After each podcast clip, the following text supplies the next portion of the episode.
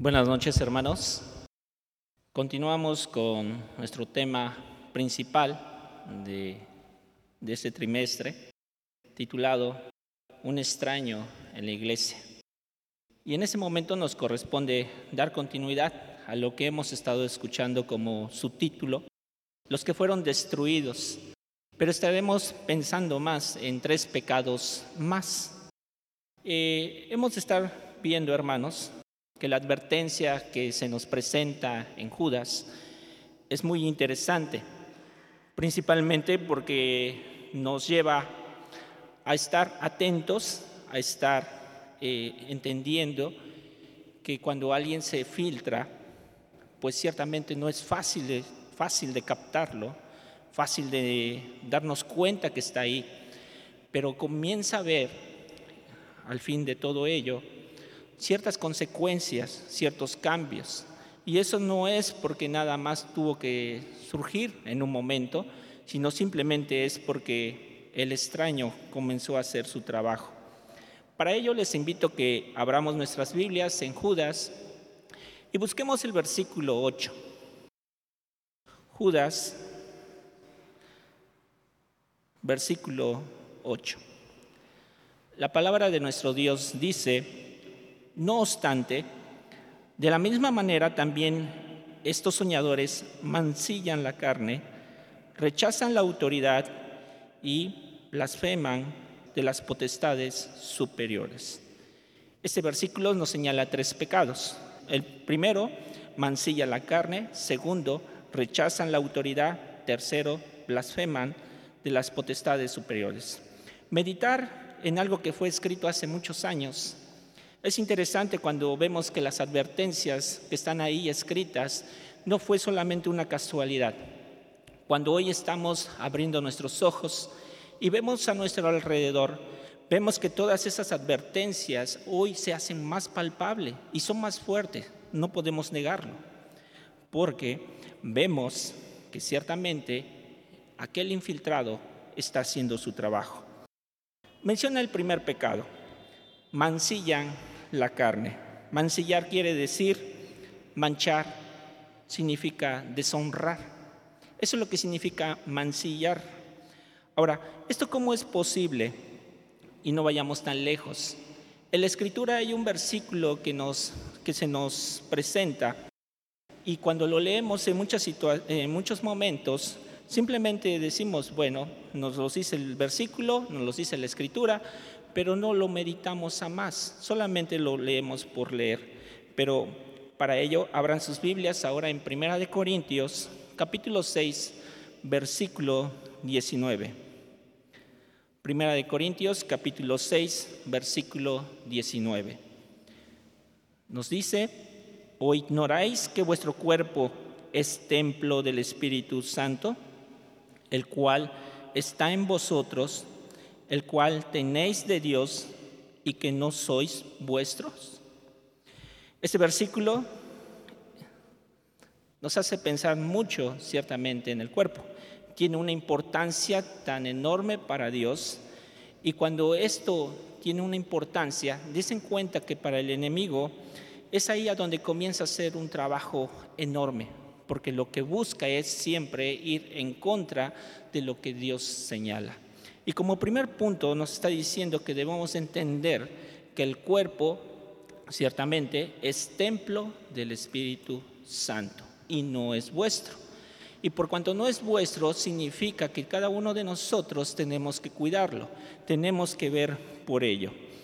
Pero también estamos dando cuenta que aquellos que mancillan la carne fueron destruidos. ¿Por qué fueron destruidos?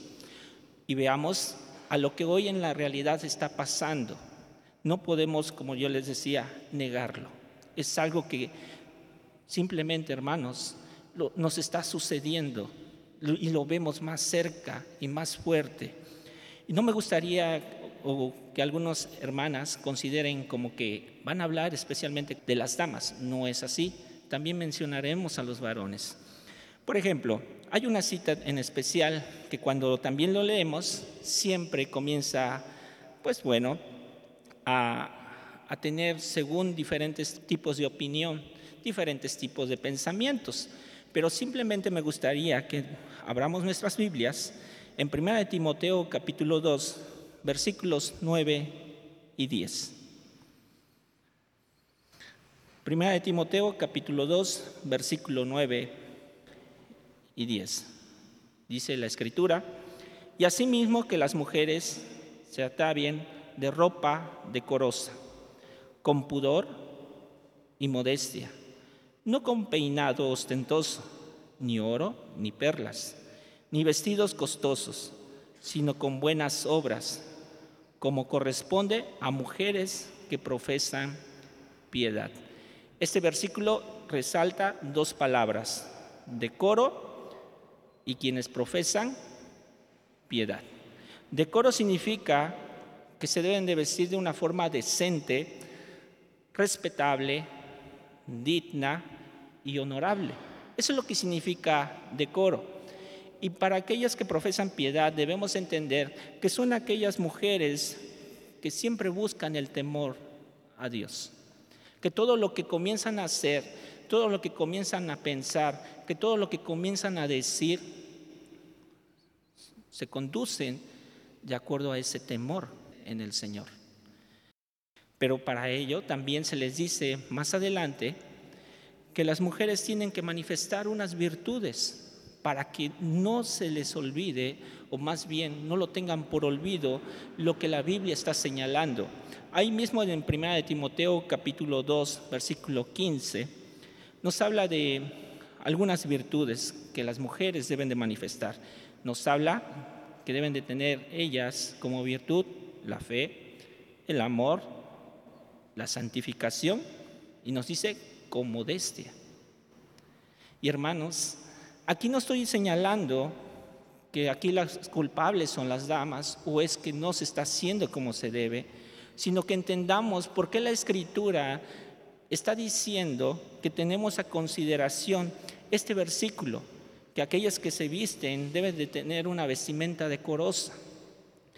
Aquellas mujeres deben de ser como aquellas que profesan piedad. Y tiene un objetivo. El objetivo por la cual las mujeres tienen que cultivar esas virtudes es porque ellas son la gloria de su esposo o quienes va a ser el día de mañana su esposo.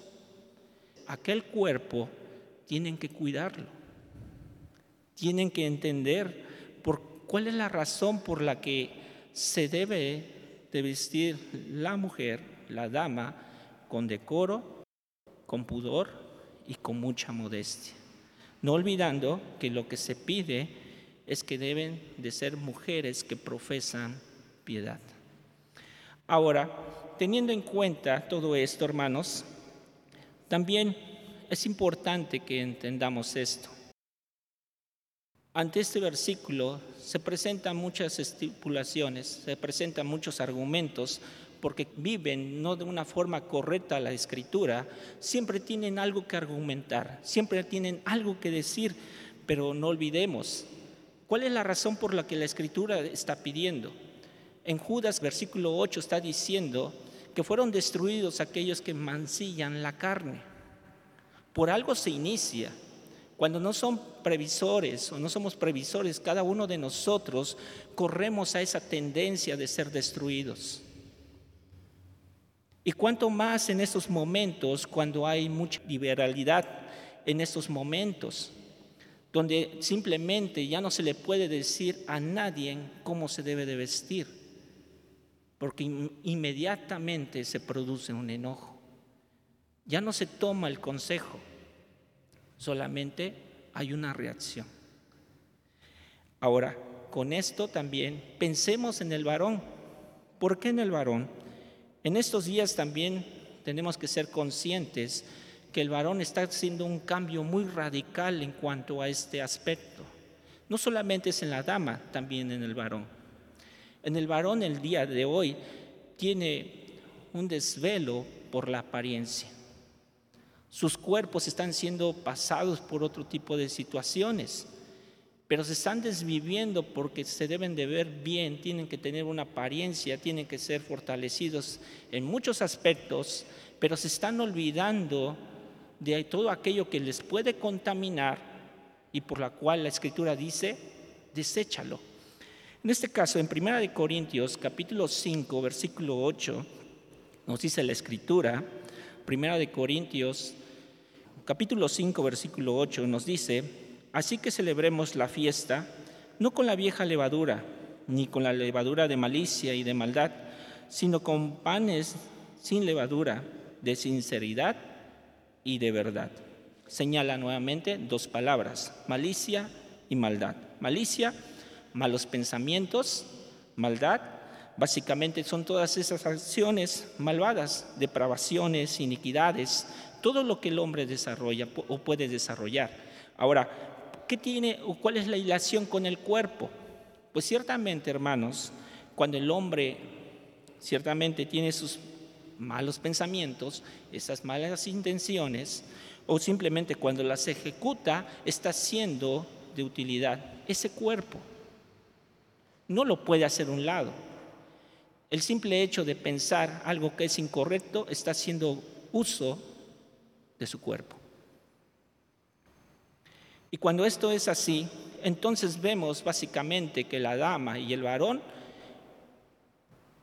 están cayendo en un punto a donde ya nos está percatando por qué si la escritura me dice que debe de ver en mi, vestimenta para las damas decoro y, tenemos, y tienen que profesar piedad y el varón no entiende qué manera se debe de limpiar de esa maldad, de esa malicia. Imagínense, hermanos, qué es lo que está haciendo el enemigo ante todo ello. Se nos decía al inicio de estos temas que Satanás ciertamente está haciendo un trabajo tan enorme. Entra encubiertamente.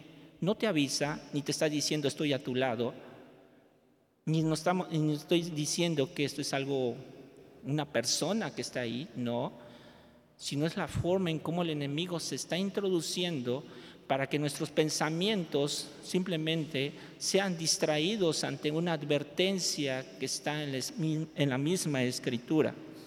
Ambos están huyendo de esa responsabilidad que la misma escritura señala, el cuidar el cuerpo porque es templo del Espíritu Santo.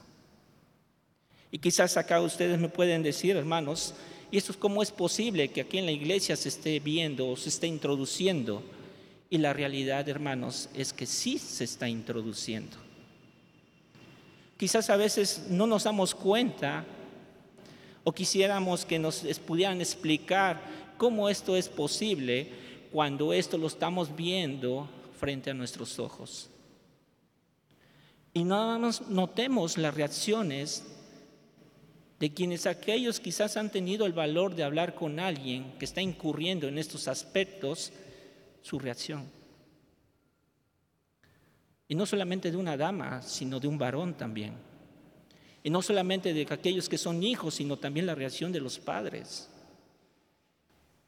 ¿Y cómo fue posible que aquel extraño provocara todas esas reacciones dentro de una iglesia? Y hermanos, haciendo memoria, hace muchos años, bueno, creo que me tocó en la parte de mi adolescencia, todavía pude ver eh, algunas hermanas quienes profesaban piedad. Estas hermanas tenían una preocupación y también a la vez se ocupaban por las más jóvenes. Su trabajo era específicamente ver vestimentas y después conductas. No sé, hermanas, yo creo que les ha de haber tocado, pero había unas hermanas ancianitas quienes hacían ese trabajo. Para los varones, hermanos, también eso les ha de haber tocado. A mí me tocó. Había un hermano quien siempre estaba en la parte posterior estaba en la puerta. Y cuando uno venía con una playera, hasta con ciertos letreros, ese hermano te decía, ven, quiero darte un consejo. Y la pregunta era simplemente, ¿a qué vienes? Nos decía esta pregunta, nos las hacía siempre. Pues al templo. Ah, muy bien. Y si vienes al templo a escuchar a Dios, ¿de qué forma vienes tan presentable? Y, el consejo de este hermano era, pues bueno, allá adelantito tienes un baño, volteate la camisa. Y pasabas a la sala principal. Hoy, hermanos, a este tiempo, quizás nuestra reacción es enojo. Dice, ¿cómo va a ser posible que ese hermano esté haciendo? Quizás hoy podría ser ese tipo de pensamiento. Pero en su momento, para nosotros era el hecho de decir, es cierto. Pero entonces, todos esos cambios que han estado surgiendo en, en nuestro hoy, hermanos, se está simplemente filtrándose cada día más. Nadie puede señalar, nadie puede decir por qué se enoja aquella persona. Un ejemplo, no hace muchos meses, se tuvo que hablar con algunas hermanas, quienes se les dijo, hermanas, ¿podría usted hablar con tal señorita, con tal hermana y decirles que cuiden su vestimenta? Se esperaba una respuesta satisfactoria, pero no fue así. La respuesta de muchas fue, si yo le digo, ya no van a venir al templo. Provocó que ya no hubiese cuidado. En el varón es lo mismo. ¿Qué pasa cuando tú ves a, alguien con una conducta no apropiada? ¿Vas y hablas o guardas silencio? Y se cuenta entonces, hermanos, que el extraño está haciendo modificaciones ante lo que antes nosotros podíamos decir es algo que se debe de ver. En este caso, las damas deben de profesar, profesan piedad pero si hoy ya no se puede decir eso, es porque estamos conscientes en que nos da más miedo de que no venga una persona a mucho más lo que nos está diciendo la palabra de Dios.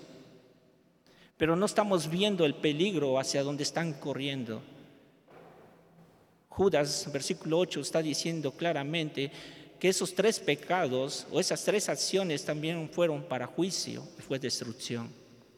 ¿Y qué será para nosotros si guardamos silencio?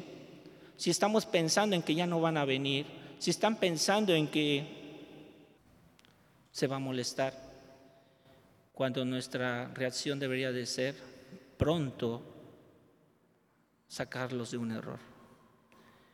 Y hermanos, y hay otro, un punto más que está cambiando todo esto, fotografías en las redes sociales, todo esto ya no es manifestar pues un momento alusivo ya es exhibir públicamente tu cuerpo. Y eso estoy haciendo referencia sobre aquello que no tienen cuidado de su forma de vestir, varón y mujer. Pero cuando no atendemos este cuidado, podemos llegar al segundo pecado. ¿Cuál es ese segundo pecado? Rechazando la autoridad no hacer caso de la voz de Dios, ya estamos rechazando su autoridad y asimismo estamos pasando a un desconocimiento de la autoridad de la Biblia. Un ejemplo de ello, la misma palabra nos lo dice, el hombre puede tener miles de pensamientos, miles de caminos, pero necesitamos ser instruidos por la palabra de Dios. Proverbios capítulo 16, versículo 9 nos está diciendo, el corazón del hombre piensa en su camino, mas Jehová endereza sus pasos. Cuán importante entonces es que nosotros podamos entender que la escritura lo que nos señala, tenemos que atenderlo. Pues ahí vemos la autoridad de nuestro Dios. Pero ¿qué pasa cuando algunos de nuestros hermanos puede mencionar el decálogo y cuántas opiniones o cuántos debates se presentan ante lo que el hermano quiso dar como enseñanza y encontraba algo en el decálogo, pueden estar pensando en que es un error, por cuanto se encuentra en el Antiguo Testamento y nosotros ya estamos en el Nuevo Testamento, ya estamos en la gracia, por consiguiente ya no es válido. Y nos estamos olvidando algo tan primordial que hizo el Señor Jesucristo, algo que hizo también los apóstoles. Tomaron como esencia y como base lo que fue el Antiguo Testamento y todo lo que hizo el Señor Jesús y todo lo que hicieron los apóstoles, lo hicieron evidente en ese momento para la instrucción y para la enseñanza de los hombres. No omitieron la escritura, al contrario, la presentaron con mayor fuerza. Pero veamos un consejo. En Primera de Corintios capítulo 10, versículo 11, Primera de Corintios capítulo 10, versículo 11 nos dice lo siguiente, y estas cosas les acontecieron como ejemplo y están escritas para amonestarnos a nosotros, a quienes han alcanzado los fines de los siglos. Y entonces todo lo que nosotros podamos sustraer de la escritura, debemos de tomarlo de tal forma que viene de Dios. Y claro, ¿qué puede suceder o qué reacción nosotros tenemos cuando la escritura se nos presenta un no? o se nos presenta un sí, ¿cuál es nuestra acción? ¿Qué sentimos cuando leemos la escritura? Un ejemplo de ello, estas citas. No os unáis en yugo desigual. ¿Qué pensamos de ello? No seas vencido de lo malo. ¿Qué decidimos? Consérvate puro. ¿Qué hacemos? Huye de las pasiones juveniles. ¿Qué opinión tenemos de ello? Sed santos. ¿Qué entiendes? Y eso está en la Biblia. ¿Cuál es nuestra reacción? ¿Qué cosas deberíamos de modificar en nuestro andar diario? La Biblia es palabra de Dios. Pero si nos estamos encontrando un no, un, no unáis en yugo desigual, ¿qué decimos? Si es válido, yo sí me caso.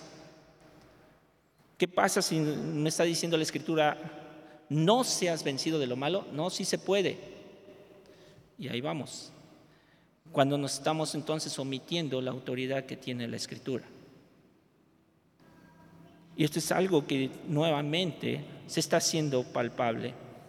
Hay un ejemplo, algo que nos hace recordar lo que le aconteció a Israel después de aquel exilio.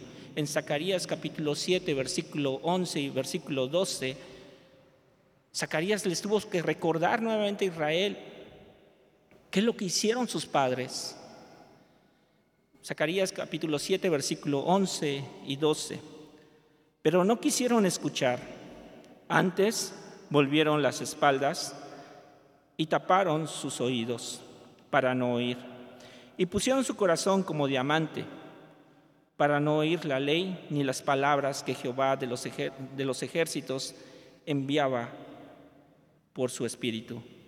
Por medio de los profetas primero, vino por tanto gran enojo de parte de Jehová de los ejércitos. Y en cuenta cuál es la reacción del hombre. No escuchar, darle espalda, tapar sus oídos y poner su corazón duro. Y si recordamos que esto fue lo que dijo Zacarías ante Israel, la pregunta sería, ¿cuál es nuestra reacción de cada uno de los que estamos aquí reunidos? Si la Biblia dice algo, ¿qué pensamos de ello? En muchas ocasiones no nos damos cuenta que el extraño también está haciendo sus modificaciones en ese punto. ¿Cuántos de ustedes, hermanos, no han escuchado esta frase? Dependiendo cómo lo veas o cómo lo interpretes. Y entonces el enemigo lo que está haciendo es, está modificando mente, está modificando corazón, porque ahora tú puedes decir, bueno, todo depende de cómo lo veas, cómo lo vas a interpretar. Mientras que llega eso, puedes hacerlo. Estamos viendo que el infiltrado está haciendo un trabajo tan enorme. Y ese trabajo ahora se ve reflejado en qué? Solamente aplicamos los versículos a nuestra conveniencia. No vivimos bajo la enseñanza de nuestro Señor Jesucristo y no estamos atentos a su voz. En estos días, hermanos, el, no estar atentos a su voz es un reflejo tan enorme en muchas iglesias. Una gran distracción en todo aspecto. Y algo curioso ha pasado en este lugar, en esta iglesia local. Se puede estar dando un aviso y por ahí atrás se entiende otra cosa. En la Junta de Hermanos en Comunión se puede estar presentando las inquietudes y por allá atrás se escucha otra cosa. Entonces, ¿qué está provocando el extraño? Si no estamos atentos a la palabra de Dios, démonos cuenta que estamos corriendo a un peligro y es destrucción. ¿Cuántos todavía siguen pensando que la escritura no es válida en su vida? Proverbios capítulo 3, versículos del 1 al 3, hay un consejo muy fuerte, muy claro.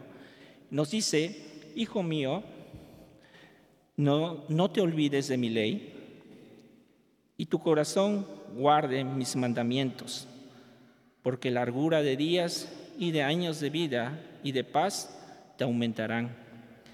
Nunca se aparte de ti la misericordia y la verdad átalas a tu cuello, escríbelas en la tabla de tu corazón. ¿Qué estamos haciendo en realidad con la palabra de nuestro Dios? ¿Realmente tiene la autoridad que cuando la abramos entendemos que tenemos que hacerlo? ¿O estamos cuestionando lo que la Biblia señala? Cuando esto no es, cuando esto no está en uno, el obedecer lo que estamos leyendo y no te mueve y no recuerdas lo que hizo Cristo por ti, ya estamos en un peligro, hermanos. Ya el enemigo provocó algo en tu mente, ya algo provocó en tu corazón. Cuando lo vimos. Y ese es el trabajo que está haciendo el enemigo. Llega el tercer pecado. Blasfeman de las potestades superiores. Debemos entender que las potestades superiores es la autoridad de Dios manifestada en su creación y en cada uno de nosotros. Siempre el Señor busca la forma para llamarnos al arrepentimiento. Y por ejemplo, hay muchas cosas que nosotros podemos enlistar. Por ejemplo, temblores, guerra, hambres, muerte, desequilibrio económico y aún así nuestras enfermedades. Todo eso lo permite el Señor porque quiere hablar al hombre para lograr su arrepentimiento. Pero muchas veces esos hombres, en lugar de decir, entiendo lo que el Señor está haciendo en mi vida o lo que está haciendo en mi entorno, Muchos de esos hombres simplemente dicen, ¿a dónde está Dios? ¿Por qué me está permitiendo que yo pase estas cosas? Y muchos de ellos simplemente dicen, no hay un Dios. Recordé lo que está escrito en uno de los himnos de Cantar Alegres, específicamente en el himno número 59, señala mucho de ello, la reacción del hombre. Dicen, ¿dónde está el Dios de amor y bondad que permite estas guerras tan crueles que mata con sismos, hambre y enfermedad tanta gente y pueblo inocente? Tercera estrofa dice, cierto es que hay dolor y hay también mucho mal, Y eres tú Dios de amor y justicia. No ven que en la cruz demuestras tú tu bondad y que allí tú ofreces la vida. Y esa es la reacción del hombre. Siempre está preguntando dónde está Dios, dónde está el amor, dónde está su misericordia. Pero nos estamos olvidando que lo que está escrito y lo que hemos percibido que están sucediendo cosas a nuestro alrededor nos está anunciando algo. Y una de ellas, en Primera de Corintios capítulo 10, versículo 6, nos dice lo siguiente. Primera de Corintios capítulo 10, versículo 6 dice lo siguiente. Mas estas cosas sucedieron como ejemplo para nosotros, para que no codiciemos cosas malas como ellos codiciaron. Y están escritas aquí. No están para que nosotros tengamos que debatir por qué. Y depende de cómo lo interpretes. Están escritas porque lo que busca el Señor es que podamos corregir nuestra forma de vivir. Pero quizás nosotros no estamos en esa situación porque somos creyentes. Quiero pensar que la mayoría de los que estamos aquí reunidos conocemos a Cristo nos identificamos con Cristo. Entonces no le podemos decir al Señor, ¿por qué me mandas esto? Pero sí me gustaría que pudiéramos recordar algo que nos ha sucedido y nos sigue sucediendo todavía. Por ejemplo, y quiero pensar en el creyente, no en aquel que no conoce a Cristo. Por ejemplo, durante tres años estuvimos en pandemia. ¿Quién permitió la pandemia? ¿El hombre o Dios? ¿Quién lo permitió?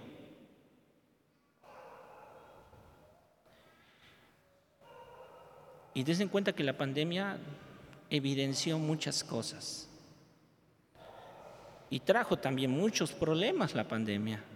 Una de ellas, por ejemplo, hubo muertes, hubo dolor, hubo un desequilibrio económico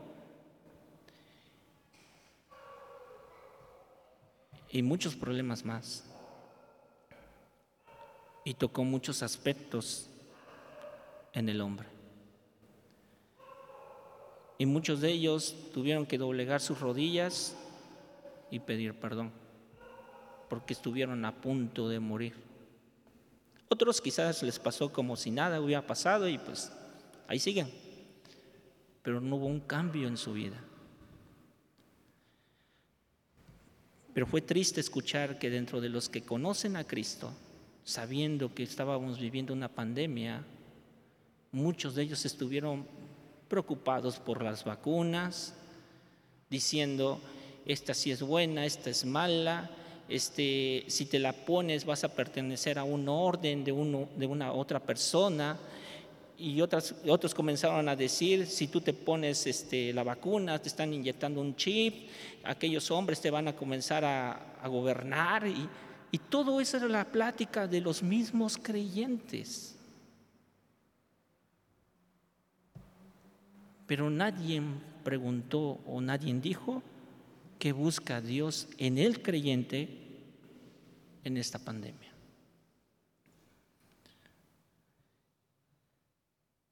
¿Será acaso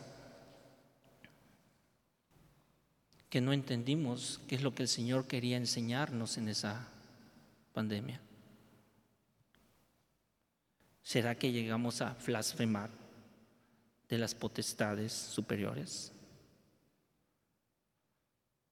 Pensando en maldecir, pensando en renegar lo que Dios nos estaba enseñando.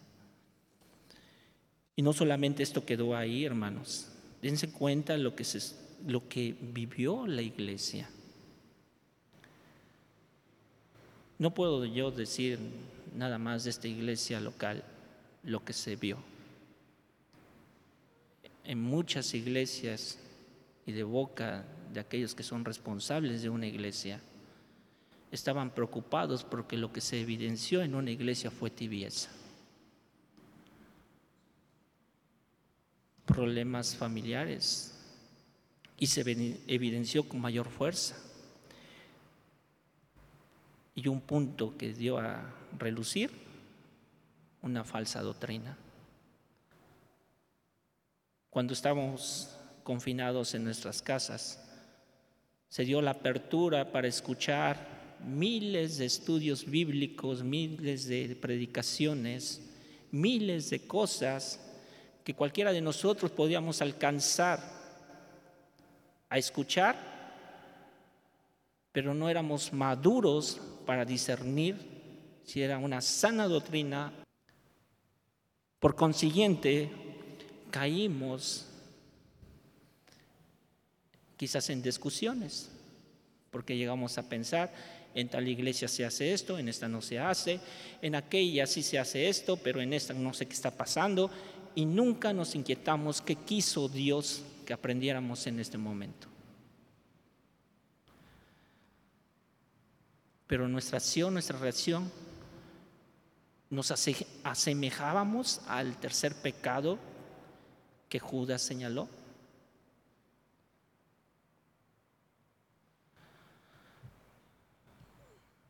Y ese es el peligro. El infiltrado está cegando nuestra vista nuestro entendimiento, nuestro corazón y por consiguiente cayendo en una falsa doctrina.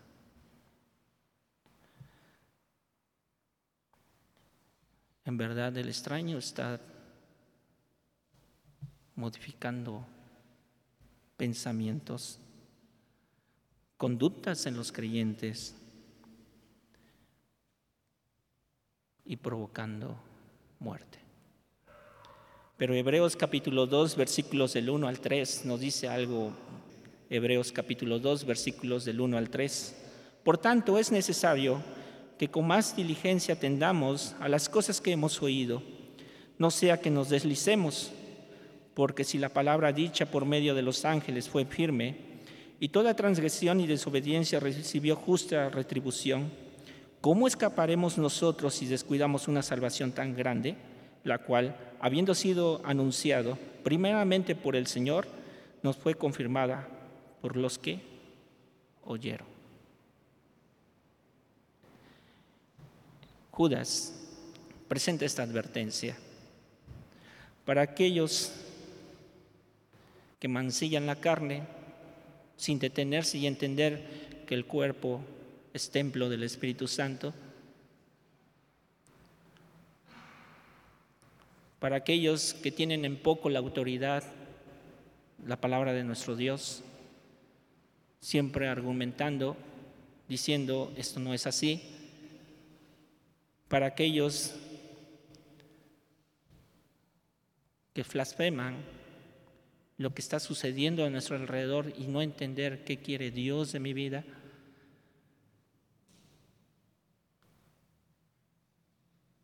Eso es lo que está haciendo el extraño. Nos está llevando a un punto de muerte.